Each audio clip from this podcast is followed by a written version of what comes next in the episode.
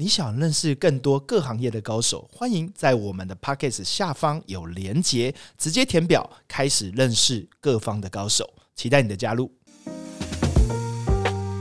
高手私房话，邀请你一起跟高手过过招，去见更厉害的人，扩大你的无限可能。大家好，我是商战西超欧执行长徐景泰 Jerry，今天来跟大家聊聊高手面很重要的一件事情，就是认知破局。最近有一本书啊，在中国大陆很红。这个人呢，其实在台湾你一定看过他的短视频。这个人叫做张琪。张琪啊，也不是凭空突然冒出来的。事实上呢，他做这个企业培训呢，也做了十八年。但是因为短视频当道火红，于是呢，大家应该每天在划手机的时候，诶，三不五时就会划到张琪在跟你讲一个认知的问题。这个认知呢，从商业、从高手思维到整个商业本质和企业家都有这些短视频。那这些短视频呢火爆以后呢，于是我就去买他的书来看。那这本书浓缩了他所有短视频的内容。今天我们就来好好聊一下认知破局对于你的职场、对于你的择偶、对于你的人生有什么样的影响？为什么它这么重要？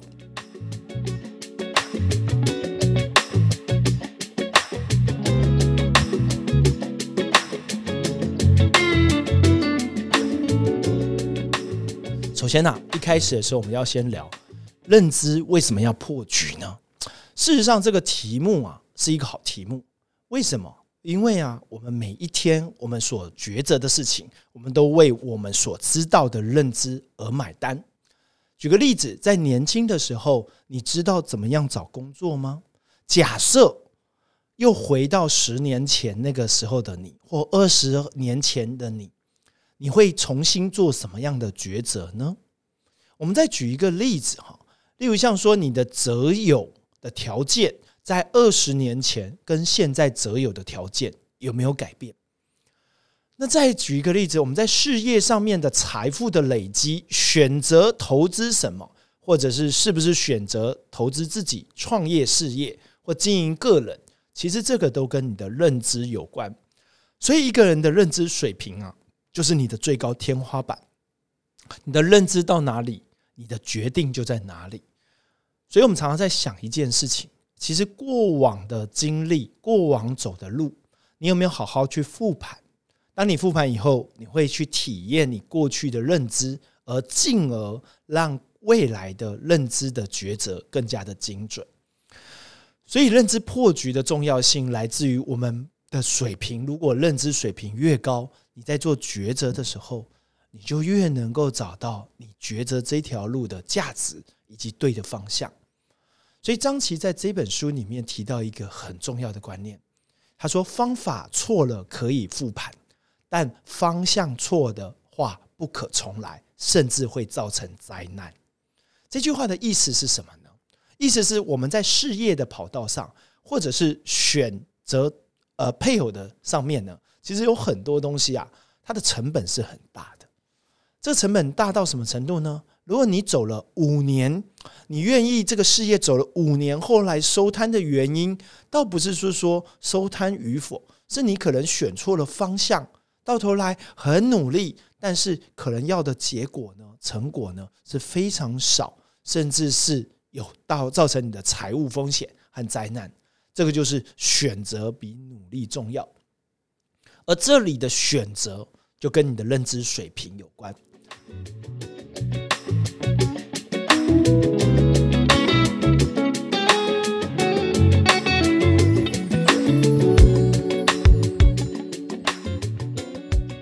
那我们高手私房话来的很多的高手，我后来发现呢，一个高手的认知水平越高呢，他大概认知水平提高的方法大致来自于三种。第一种就是你的能力陷阱阻碍的你的认知水平。举一个例子哈，一个高手他在他的行业做了二十年的半导体的产业，所以他对于半导体这个产业呢，可以是说驾轻就熟，非常的了解。那很有幸啊，他选择对跑道，所以半导体在这二十年里面发光发热，他赚得了这个红利跟趋势，他往了一个对的方向走。但是另外一个人呢，同样一所学校毕业，甚至是同班同学，他选了另外一个行业。这个行业啊，我没有别的意思哈。他的行业呢，可能他的薪水不高，但他熬了二十年。这二十年下来，他其实获得的结果呢，其实困在他的能力陷阱。一来他离不开这个行业，二来他只懂这个行业的事情。所以能力陷阱啊，其实是最脆弱的人。原因是因为出了他的能力圈的时候，他其实是没办法做些什么的。所以人说啊，一个优秀的人不能困在自己的能力范围内。所以，于是啊，要提升能力陷阱，就要终身学习，因为学习的事情啊，不断的变化。我举一个最近我发生的故事。我最近回我的母校啊，正大的广电研究所，我跟我二十年的老师吃饭。我的老师呢是著名的这个电影人呐，大家有听过《三生三世》吗？啊，他就是幕后的这个编剧修改的人。大家有听过很多著名的大陆剧？啊，甚甚至像华灯初上这些，他都是幕后这个帮忙，这个因为是教授级了嘛，帮忙给一些建议啊调理的人啊。那我就在问他说，现在的学生都在聊呃这个学什么啊？这很重要。那老师找我回去也是想要参考什么？现在业界到底学什么事情对他五年十年是有意义有帮助的？回想二十年前啊，我在。读研究所的时候，当时啊，智慧型手机都还没出来，网络呢也只有在打抗的时代。试想，如果过去的老师是用他留美回来教的那一套，一直没有进步，那你可以知道，这个认知可能也进入了一个能力陷阱。所以我们最怕的一件事情是什么？我们自以为知道，事实上呢，你不知道很多。所以你就会变成井底之蛙，这个陷阱就产生了。那当我们知道我们要不断的终身学习，突破我们的同温层，那第二件事情，如果我们更上一层楼，该怎么做？就是要拓展我们的认知边界。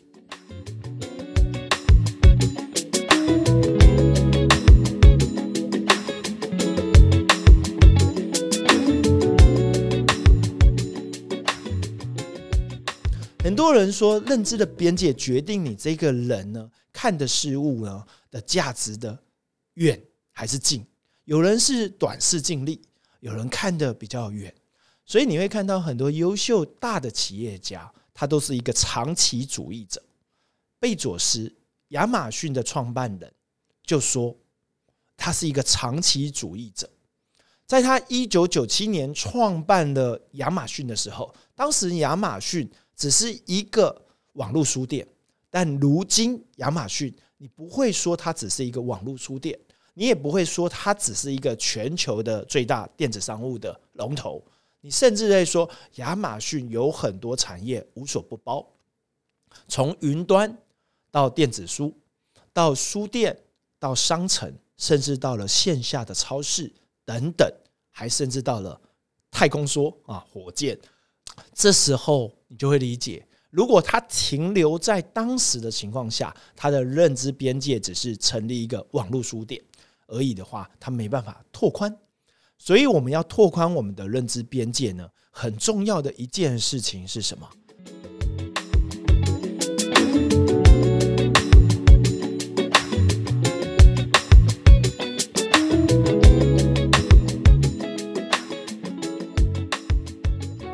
们要找不同领域的高手来对话。我们在高手私房话的时候呢，我很开心的时候是每一集里面我们会邀请不同领域的高手。有些人是在保险领域做很厉害的业务，年收入千万；有些人在餐饮里面做一个老板，经营了也是几亿，甚至是连锁餐饮业的老板。那有些人呢，他是一位律师，但是后来做了作家。那还有一些人呢，他自己在他的领域里面呢是非常厉害的翘楚，所以我们在听一件事情的时候，为了避免我们现在我们的认知边界阻碍了我们的成长，我们要有一个开放性的思维。我们在听的事情不是答案，我们在听的事事情是什么？它解题的思路。所以解题的思路才是重点，因为你的人生啊不会活得跟他一样，你的人生自有自己上天对你这条命的安排。那你要怎么样破圈突破你的人生，进入到更有价值的境界，去造就更多人呢？这时候你的认知边界就要拓宽。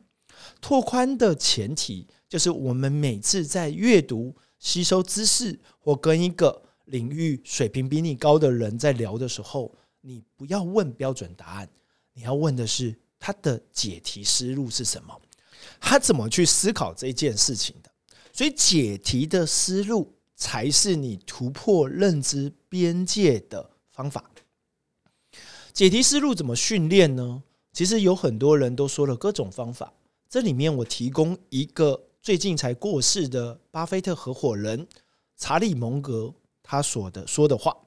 他说：“一个人的认知水平之所以低，原因是因为除了他不学习以外，是因为他没有多元思维模型的工具。什么是多元思维模型的工具呢？就是有一些问题的道理其实是重复发生的，而这些的道理呢，重复发生在古人到现在已经整理出一个逻辑，一个底层的逻辑。”这个的底层逻辑啊，是掌握了问题不会变的本质。例如，像零售不会变的本质是什么呢？在张琪这本书里面有讲，就是什么？就是希望每一个人买到的东西是越好，但是越便宜。所以在商业的本质里面有很多底层逻辑，在做人做事的道理也有很多底层逻辑。我们把深挖这些底层逻辑以后，就会变成你思考的工具。我们的工具如果只有一样，你看到钉子，你就会想要拿锤子把它敲上去啊，钉在墙壁上。但是如果你有多种工具的话，你有多种方式来决定这件事情怎么解决。挂在墙壁的画需要钉子钉在墙壁上，你就有多元的思考方式。把一幅画挂在墙壁上，有很多种方式可以解决。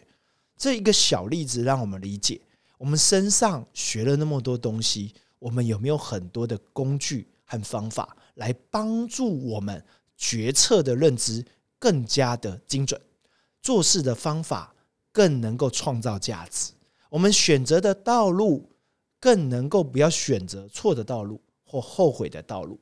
所以有一个创业者啊，哈，应该是说也不是一个，我常常每一年都会遇到创业者来问我，说你创业，我有个 idea，好的点子，你觉得这个点子好不好？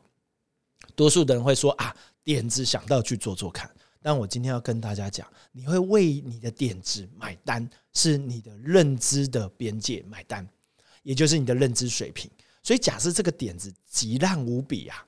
不好意思，你做了五年，你可能浪费了五年的光阴。所以要为什么要不断的去学习、认识水平比你高的人？原因是因为你在做决策的时候，我们不敢说一次就做对，但是你会在让你的决策品质不断的提高。原因是你的认知会不断的拓拓广。举个例子，如果当你要学财务的，如果你是直接马上去投去做，你是用什么做了以后学经验？但是水平不见得高哦，你会不断的投下去，犯了好多次错，可能很幸运的，你大概了解故中的道理。但是我们有时候可以请教有经验的，实际在做这件事，而且做的比较好的，先跟他请教交流。也许你这个投，也许还是会失败，但是反复的复盘，甚至找厉害的高手跟你复盘，哎，你就会在这件事上有所突破。我们在高手私房话的时候，我们曾经邀请到一位高手，叫做艾瑞克。艾瑞克是一位财务的专家，甚至做到了一家金融公司的一个高层。财务对他来说是很简单的事情，因为他每天摸啊，每天在管理这些资产。所以，如果你周遭有这种认知水平高的时候，他就会成为你的幕僚。于是呢，你的认知边界要扩大。你的认知要提升，就会到了第三种境界，就是你周遭如果有各领域的幕僚、高手，你就有人生的幕僚可以询问。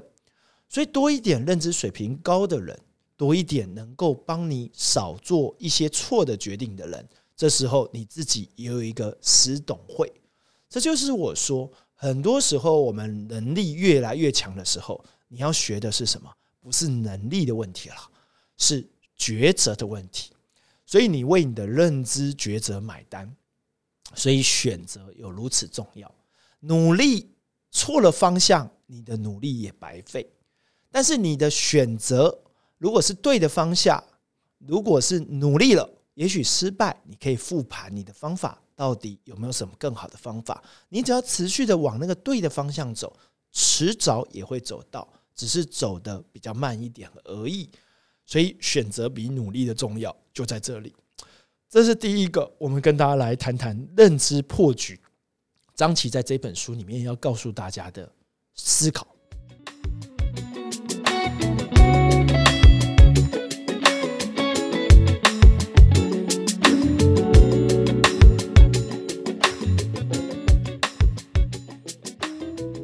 二个部分呢，我们刚刚有讲到学习力，学习力很重要。这个事情呢，其实在很多时候我们的教育诶，可能没有教好。我们当时呢，在读书的时候，我们都认为学习是目的是为了考试。于是呢，多数的台湾人啊，因为没有培养出阅读的习惯，好不容易脱离了学校，于是我终于可以丢掉课本，丢掉书本。所以书呢，阅读在国人的统计里面呢，其实是少的。我们在做商战系超的时候，我有一个很深的体会哈，因为我们商战系超会要面谈，然后才会加入我们的商战系超。现在七百多位，在半年内有七百多位各领域优秀的商业人士加入的时候，我在面谈的过程中，有一些人呢，他后来没有加入。你知道最主要的原因是什么呢？是因为我跟他说，我们每个月会一起聚在一起。读一本书，这本书哎是一个媒介，让我们能够展开一些话题。那我们透过读书，一来可以让你自律的学习，二来你可以听到在你的圈子里面各行业高手的不同意见。很多人呢就退群了，很多人呢就不报名了。你知道原因吗？因为他听到书这件事情，就往后退三步。他说：“我不是来读书的，我是来做生意的。”这时候你就回到一个认知的问题：你觉得书就不能做生意吗？No，一个人呐的讲话，其实可以看到一个人的水平。我记得我看到张琪老师也有一个短视频，他说一个社交里面看到一个人的水平，不是他的头衔，不是那张名片，是他开口的时候就可以看到那个人的水平有多高。听得懂这句话吗？我们在一个社交场合。也许啊，他出身不一定是高大上，不一定是很有钱，但你会看到这个人讲话的水平，你会很吸引人，很希望听他讲下去。这时候我们就理解他的认知水平从输出是一致的，这个认知水平挺高。我们在我们的商战西超的读书会也是这样，其实透过交流，透过分享。我常常看到一个半年以后呢，每一个人的输出水平变高了，在思考一件事情的解题的回路变高了。试着想，商业的本质本身就是不断的在抉择和解题之间。你抉择做什么，什么不做，是一个策略方向。你决定这件事情做了以后，怎么样优化做更好，是不是一个解题的问题？所以我们在训练的问题是什么？大伙聚在一起读书会也好，社交知识性社交的谈论也好，我们在提升一件事情，就是把我们学习的本事能够有效的输出。输出的时候呢，你就会发现这个人，第一，他的说话水平变高了，说的有道理，逻辑又符合，并且穿透有力。那个力可能是一个影响力。第二个，你听他在输出的过程中，哇！有知识含金量，它不是只是自己的观点，它是综合各家的厉害的观点，整理出他对这件事情的犀利看法，听得懂又能够受用，所以你在这场读书会，可能因为那句话改变了你很多的行为跟解题的方式，所以这是第二个。第三个呢，我们常常讲说说说是什么？跨界交流，以书会有跨界交流，重点在跨界交流这件事。我们有时候，我们一群人之所以无法激发出一些创意想法，是因为太单一了。你仔细想，你在一个环境里面，大家都工程师想的就差不多，所以你会看说，Apple 这种世界级的公司，苹果公司。Google 公司，他为什么会请什么人类学家、历史学家，甚至人资长啊，还是一个啊人类学的研究者？为什么？因为他要跨界思考，他觉得现在的人不能只专精于某一个领域，甚至要跨界多元的理解，才会有创意、有想法，也才能不会局限在自己的知识领域是一个翘楚，但是出了自己的知识领域。自己的专业领域以后就变成什么一概不清楚，所以现在 AI 已经那么发达了，我们的认知破局和学习力就变成格外的重要。我们可以借助 AI 去帮助我们更有效学习。我们对一件事情的理解，可能上网查、找人问，可能就会问出了一些答案。但切记，人的厉害点是有创造力的。这个创造力来自于要训练思考，所以一群有认知水平高的各行业的高手聚在一起的时候，其实真正的获得和学习是他的思考，是他的底层逻辑，是他的思维工具变多了，他的解题方式变得更多元、更有品质了。所以认知破局呢，第二个，我在这本书里面也大大的学习，就是在学习力。所谓的终身学习，有人学了一辈子，为什么无法突破他的圈子和困局？就是因为它是一个低水平的学习，不是一个高质量的学习。当你要高质量的学习，你第一件事情要做的一件事情，就是加入一个高品质的学习，让认知水平高的彼此交流。你久而久之，耳濡目染，你就成为一位。学习力的高手，那更直接来讲，你就是一个有观点、能够解决问题的顾问和专家。这两个东西呢，认知破局跟终身学习，当你都有的时候，我觉得就会成就第三件事情，就是你的影响力。其实，在认知破局里面，我看了那么多，无论是在讲商业的本质或高手的思维。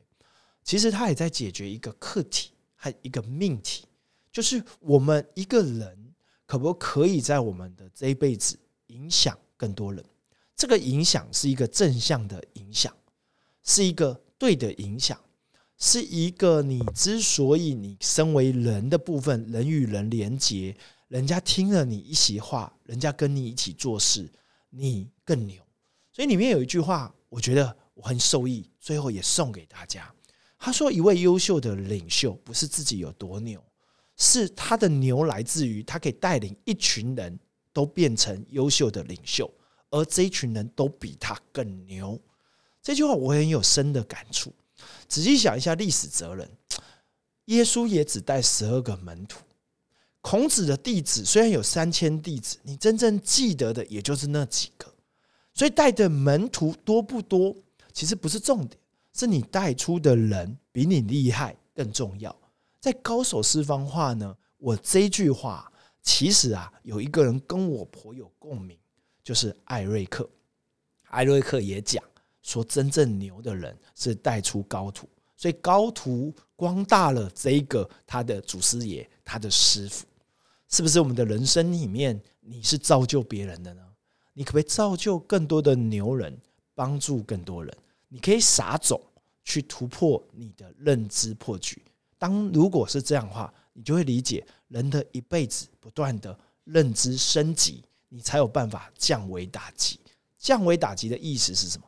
就是轻松也可以解决事情。你之所以轻松，是因为你走对方向，你努力用功，你认知到一个维度，你做每一件事情，用你擅长的东西解决了那件事情，而你不断的学习。不断的破圈，你不断的可以帮助到别人，你可以看透很多事情背后的本质，你可以为别人解题烦忧。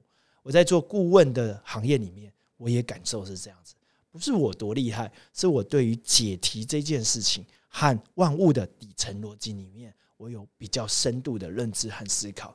也许我帮助他，他可以造就更更多人，他成为牛人，我就更牛。你希望听了这一集，我希望你不只是认知破局，你也可以造就更多人。现在开始提升你的认知水平，在新的一年开始，我们一起认知破局。我们下期见，高手释放话，期待你一起跟我们过过招，拜拜。